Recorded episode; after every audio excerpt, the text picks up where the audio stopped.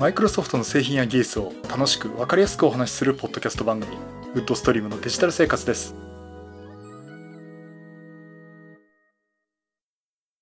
第493回目の配信になります。お届けしますのは木澤です。よろしくお願いします。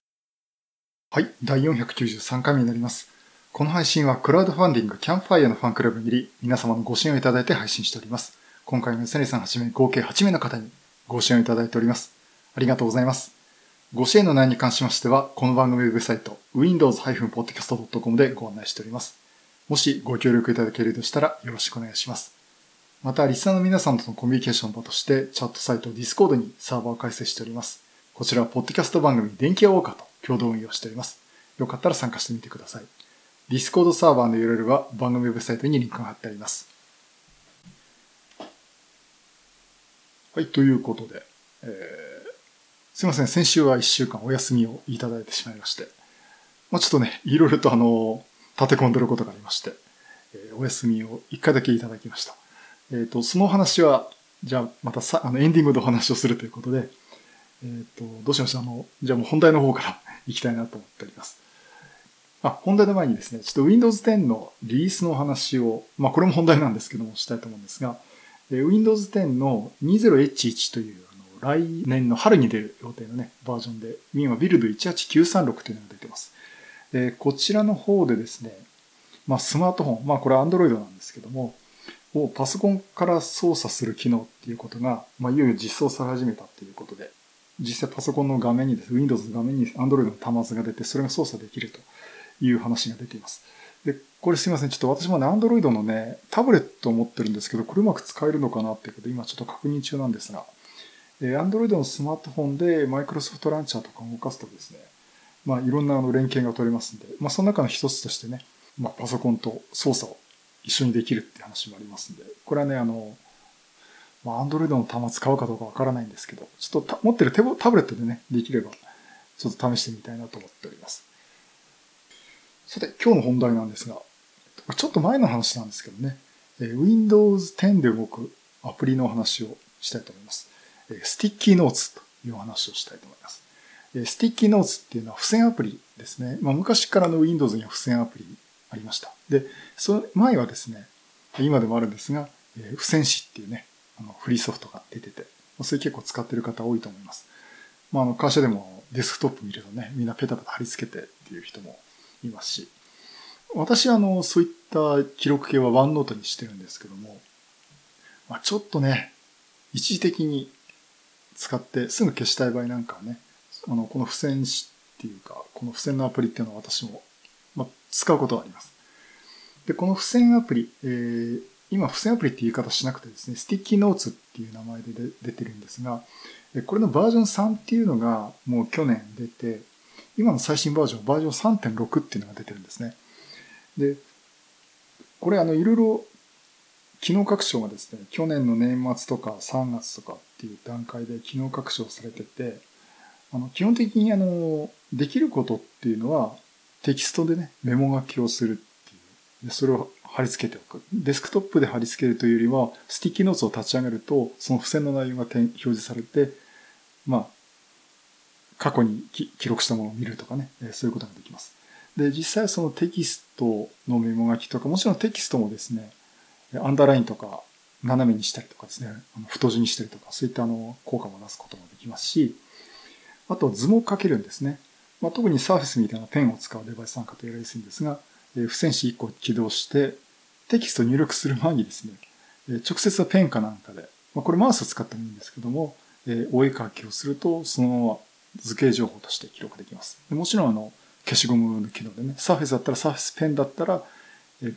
ひっくり返してペンのね、の、後ろの部分で消しゴムとして使います。という形で、図も書けます。そして、えー、バージョン3.6という新しいバージョンでできるようになったのは、いよいよ画面が、画像が貼り付けられるようになったということで、ただそこまでできれば、まあ、付箋の普通のソフトじゃないって話になるんですが、これバージョン3が出た段階でですね、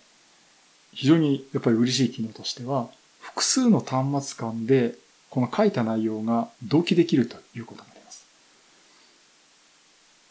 同期ができるのはどういうことかっていうと、マイクロソフトアカウントで結びつけられているデバイスでこの Sticky Notes を立ち上げると、どっか別のデバイスで書き込んだ、例えば Surface で書いたやつを同じ Microsoft アカウントでログインしているデスクトップパソコンで Sticky Notes 立ち上げると Surface で書いた内容をそのままそっくり再現できるんですね。まあそういったあのデータの同期ができるっていうのが特徴の一つです。でも Microsoft アカウントがあればどのデバイスでもできるってことで、まあ、実際私もですね、Surface で画像を貼り付けたり、こうペンでお絵かきをした内容っていうのをデスクトップパソコンで見てるとちゃんと反映されるんですね。で、どのぐらいのタイムラグがあるかっていうと、同一ネットワーク上だとテキストだとですね、かかっても1、2秒です。ほぼリアルタイムになんか一呼吸遅れるなっていう感じで反映されるんですが、例えばテキストをつってなんとか文章ですってカタカタって打つと、パッともう画面、デスクトップパソコンの方に画面見見見ると、もうすでに文字が、今打った文字が書かれてるっていう感じで、ほぼリアルタイムに表示されます。あとね、図形を書くとですね、ちょっと時間かかりますね。8秒。10秒かかんないからです。まあ、実際私が今、こう、図形を丸書いたっていう段階で、測ってみたら、8秒ぐらいで反映されました。まあ、ですからそんなね、あの、何時間もかかるわけじゃないんで、ほぼリアルタイムと過言ではないと思っています。で、さらにですね、これ Web 画面上の Sticky Notes っていうのがあって、これに同期することができます。ということは、Windows じゃなくてもいいんですね。もちろん、あの、さっき出た Android もですね、Microsoft Launcher と絡みで同期ができるっていうことで、えっと、Web の方はですね、onenote.com スラッシュ Sticky Notes、sticky notes、OneDrive.com の Sticky Notes っていうウェブサイトにアクセスして自分の Microsoft アカウントでログインしていると、今自分が使った付箋紙の内容がもうテキストだろうが図形だろうが写真だろうがですね、全部ウェブ上から見ることができます。まあそういったところで、まあちょっとね、えー、簡単に使いたいとか、まああの、クラウドクリップボードっていうか、クリップボードの同期もできるようになってるんで、そっちを使ってもいいと思うんですが、例えば URL をコピーして、別のマシンに貼り見られるようにしたりとかね。まあそういったの細かい用途とかあると思うんですが、えー、まあそういったことにね、結構使えるんじゃないかなと思っています。ということで、で、えっ、ー、と、 Sticky Notes はどうやって起動するかっていうとですね、えっ、ー、と、スタートメニューの S の項目から、 Sticky Notes っていうのはもうアプリケーションとして単独で出ています。えっ、ー、と、黄色のね、四角いアイコンでなんかこう、いかにも付箋ですなんかペロッとめくったような絵が描いてるようなアイコンがありますんで、これでも起動していただければなと思っています。タスクバーのですね、Windows Ink ワークスペース。で、こちらで、えー、起動しても、あの、一番上に付箋って出てきますね。これ多分なんかずいぶん前に私話したような気がするんですけども。えー、そちらでね、こちらも付箋って書いてありますえー、そちらからも起動することができますんで、まあ、起動の仕方としてはね、こっちの方がスマートかなと思うんですけども、まあ、ちょっとやりやすい方法で、ね、やってみてもいいと思いますし、でもうよく使うんでしたら、スタートにピン止めしてしまうとか、あとタスクバーにね、ピン止めしてしまうとか、そういうことしてもいいと思います。まあ、ということで、まあ、ちょっとしたツールなんですけどね、まあ、こういった、ちょっと便利なツールっていうのはね、意外と知ってる人は知ってるんだけど、知らない人は知らないっていう状況なんで、まあ、ちょっと紹介をさせていただきました。はい。ということで、Windows 10の付箋アプリ、 Sticky Notes についてお話をさせていただきました。はい。第493回は Windows 10の付箋アプリ、 Sticky Notes についてお話をさせていただきました。まあそういうことで、ちょっとすいません。今回短かったんですけども、えー、っと、ちょっとね、新しく出ている Windows 10の評価をまたしてですね、その話もしたいなと思っております。で、えっ、ー、とね、まずあの、皆さんにご報告したいのが、マイクロソフト MVP という、マイクロソフトの表彰する制度があるんですね。まあ、マイクロソフトの製品とか技術を広めるような活動した個人に対してマイクロソフトが表彰するという制度なんですが、これあの、世界で4000人、日本で250人ぐらいから今、220人かな。ちょっと少なくなってるんですけど、えっ、ー、と、まあそういったの、制度が、で、過去1年間の活動に対して評価されるってことで、毎年こう受賞するっていうのがあります。で、これですね、あの7月1日付で私もあの再受賞することができました。カテゴリーは Windows and Devices for IT ということで、従来通りですね、Windows 10だとか、Surface とかですね、まあ、そういった情報についての発信するということで評価をいただいて、受賞に至りました。で、これいただけたのもですね、あの、マイクロソフトでこう活動する、こういうことを活動しますと報告をして、それについてマイクロソフトが評価して、えー、受賞の可否を決めるんですが、えー、これ私の場合は、このポッドキャスト番組を配信してたっていうことが主な活動状況で、あ、活動になりますんで、えー、これでですね、マイクロソフトに評価していただいたということになります。まあ、そういうわけで、あの、こちらのね、あの、番組、いつもね、お聞きいただきました、あの、本当に、リスナーの皆さん、聞いていただいた皆さんのおかげで、えー、受賞できたと思っておりますので、えー、本当にどうもありがとうございました。で、まあ、あの、今後もね、情報いろいろ発信していきたいと思っていますので、よろしくお願いします。はい、そういうことと、えっ、ー、と、ここ最近なんで先週サボサボったっていうかね、休んだかっていうとですね、えっ、ー、と、まずですね、先週日曜日、7月7日、えこの日にですね、IoT あるじゃんっていう、まあ、主に IoT 関係のコミュニティ、いろんなあの、イベントっていうかですね、講師を、方を呼んで、あとハンズオンやったりとかですね、えー、活動されてるグルグループでコミュニティなんですが、えー、ここでですね、まあちょっと、ちょっとした企画ということで、え老害 LT。このね、老害 LT っていうことで、まあ、あの、昔ながらのエンジニアの方に出てきて、若手がそれを、若手のね、エンジニアがそれを聞いて、どんぐらいこの人は老害なのかっていうことを判定するという、あの、ライトニングトークの大会がありました。大会っていうかね、そういった集まりがありまして。ものすげえ面白かったですね。で、こちらに私も参加しました。結局ね、17人の登壇者がまあ、その中にはあの、マイクロソフト関係でよくお世話になってます、デバイスドライバーズの日高さんだとか、あと、クリスタルディスク、マークとクリスタルディスクベンチを作られているひよひよさんこと宮崎さんとかですね、も来られてまして、えー、みんなで5分間ずつですね、ライトニングトークを打ってきました。で、私はですね、えっ、ー、と、俺の若えコラーナーと FM7 を語るってことで、まあ、昔話ってことでね、FM7 の話をしてきました。まあ、これ FM7 の話をここでしちゃうとですね、あの話が長くなっちゃうんで、えー、ちょっとまた別の機会にと思うんですが、FM7 って多分、多分ね、この番組を聞いてる年齢層から考え、思うと、多分大体皆さんわかると思うんですが、え、富士通の8ビットのパソコンの名前のことです。で、この話をですね、えー、してきました。で、ストーリー考えて5分間で話し終わらなきゃいけないんですよ。もう私、ライトニングトークっていうのは5分ぴったりで終わらせる。まあ本当にそうなんですね。で、5分0秒 ,0 秒で終わらせなきゃいけないんで、余ってもオーバーしてもいけないっていう考えで私はやってますんで、まあそれ本当、本当はそうなんですけどね。で、いろいろストーリー考えて、スライド作って、何度もリハーサルしてどうしてもオーバーしちゃう。喋りたいことがたくさんありすぎて。っていうことで、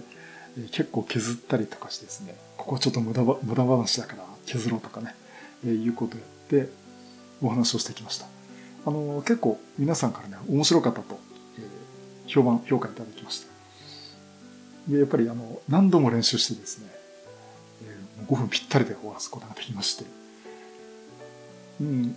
やっぱり楽しかったですね。うん、で、ただ、これあの、審査員の若手のエンジニアの方なんですが、3人いるんですけどね。あの全部20代かな。うん、で、その人たちが老害、つまり自慢話をするかとか、あの、お前らはけもって説教するのかとか、えー、そういうね、あの、判定をするっていう基準でやったんで、木田さんの話は面白かったんですけど、全然老害じゃなかったですと。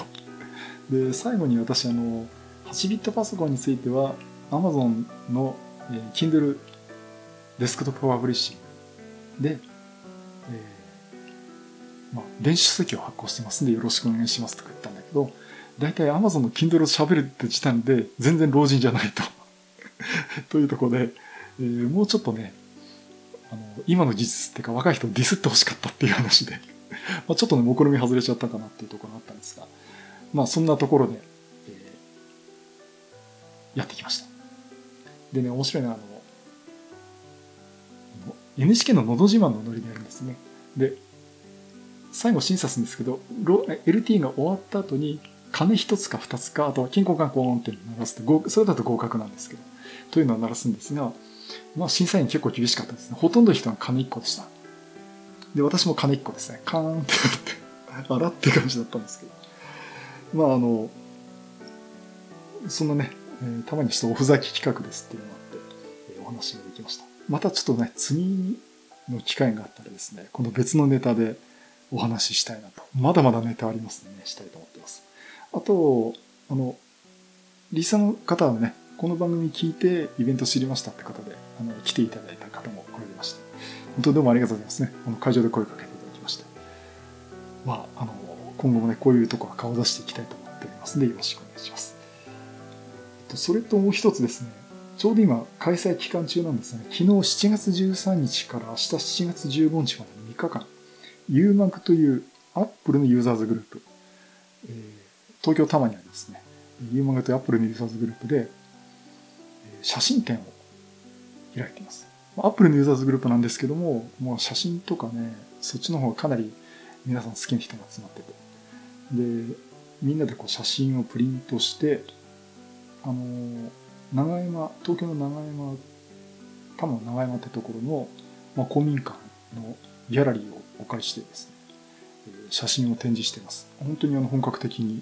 ちゃんとフレームに入れてね、飾ってライトアップして、えー、やってます。えっと、私は A34 枚とお題のお花の写真を1枚っていうので、全部で51枚かな、グループで。出てますんで、あの本当にね、あのギャラリーに全部こう埋まるくらい写真がね、ありますんで、やっぱり皆さん、あの、腕がすごい方たくさんいるんでね、私自身行ってもね、勉強になりまして、昨日も着いてから写真をこれから設置しますって袋から出した瞬間に、木澤さんこの写真はって始まってね、あの、いろいろとね、ご指導いただきまして、まあ、すごく勉強になりました。もう写真を飾る、印刷して飾るとかね、そういったところからね、やっぱりやるんで、もう奥が深いなと思いました。まあ、これの写真の話はそのうちあの、電気屋ウォーカーで流れると思いますんで、またそちらも聞いていただければなと思っております。はい。ということで、いよいよなんか本編の方にこっちの方が長くなっちゃいましたんで、まあそういうことで、あの、まあおかげさまで、ね、いろいろやらせてもらってますんで、今後も、今後もですね、このマイクロソフトの話だけじゃなくてですね、まあいろいろ活動していきたいなと思っております。はい。そういうことで、またいろいろネタ集めてお話したいと思います。またよろしくお願いします。